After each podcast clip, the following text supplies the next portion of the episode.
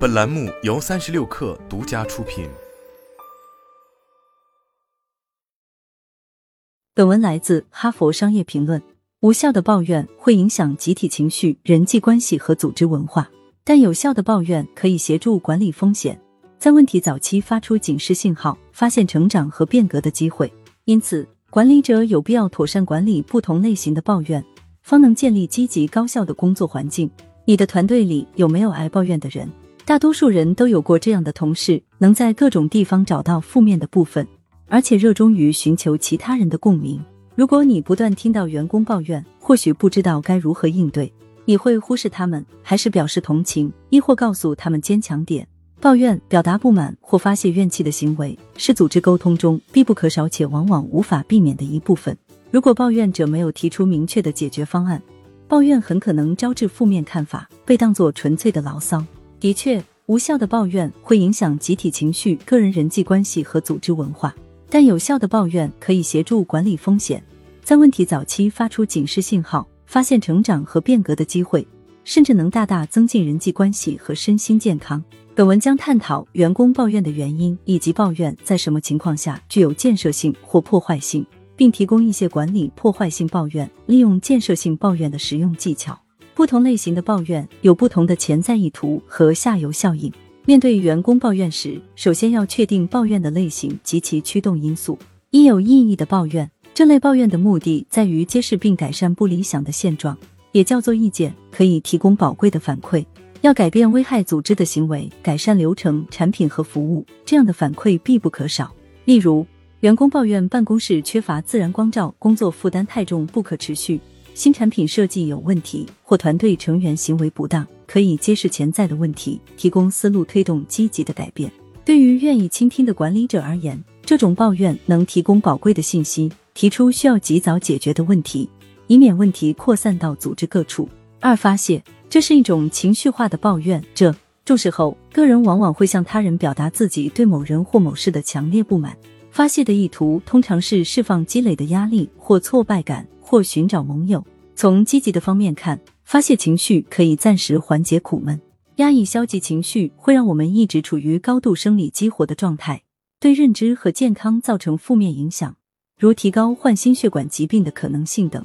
向自己信任的同事或教练发泄，可以获得社会支持感，减少孤独感，还可以帮助我们在事态升级前，在安全的空间里思考现状。可是，发泄给倾听者带来了双重负担。先是接受和处理抱怨者的负面情绪，然后要处理自己的情绪或对这个问题共同的不满。这种情况持续下去，会导致倾听者疲惫不堪，产生同理心或同情心疲劳。三、长期抱怨，有些人好像什么都要抱怨一下。这样的长期抱怨者，通常对自己的角色、工作和周围世界持有更加悲观或批判性的观点。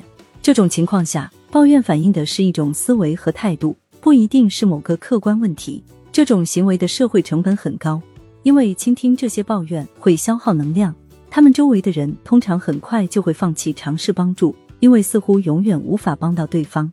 新的不满会取代旧的不满。长期抱怨者带来的一个好处是，这些善于发现问题的人能在问题蔓延之前发现潜在的警示信号。比如，在引入新的居家办公政策时，长期抱怨者可能会率先提出政策潜在的薄弱环节。因此，不应当彻底无视长期抱怨者。他们要么提出潜在问题，要么让同事精疲力竭。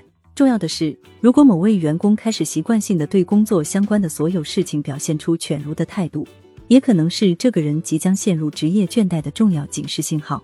四、怀有恶意的抱怨，这是一种破坏性的抱怨形式。用来影响同事或让自己获得不公平的优势，这类行为的核心不是对某个组织问题的不满，而是某种个人利益。不过，与长期抱怨不同的是，有恶意的抱怨是牺牲他人利益为自己谋利。这类抱怨往往涉及散播谣言和背刺。如果有人为了损害他人声誉或事业，亦或为了彰显优越感、抬高自己的地位，毫无根据的说闲话或夸大其词，领导者就必须迅速采取行动。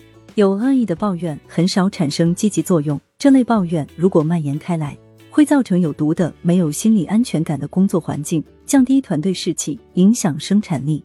要制定一套倾听抱怨并采取相应行动的策略，利用抱怨带来的好处，减轻其潜在的破坏性，这一点非常重要。如果员工认为管理者不关心、轻视或忽视有意义的忧虑，可能会感到压力增加、参与度下降，导致员工流失率飙升。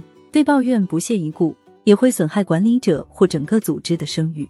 而愿意接受员工抱怨的管理者，可以培养出员工的信任和心理安全感，最终促进组织学习和绩效。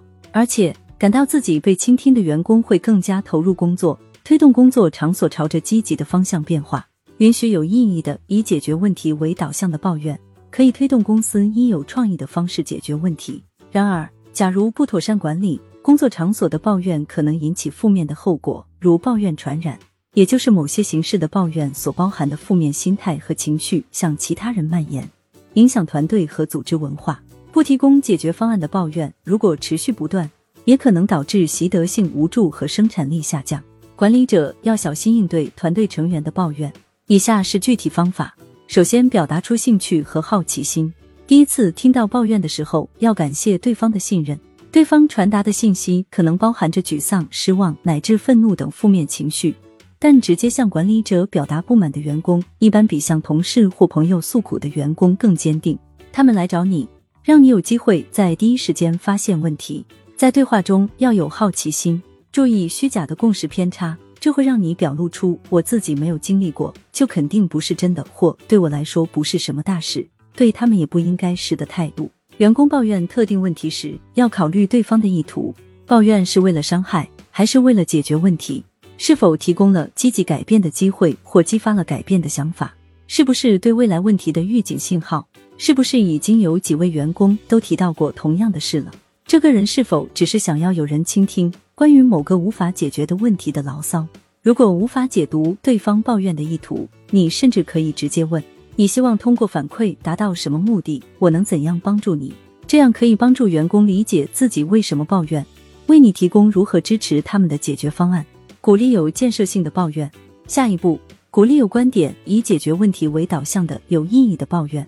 举例来说，可以定期为员工创造机会。让他们以建设性的方式提出反馈和改进建议。定期的绩效评估也为双方提供了批判性反馈的框架，以及建立心理安全感的机会。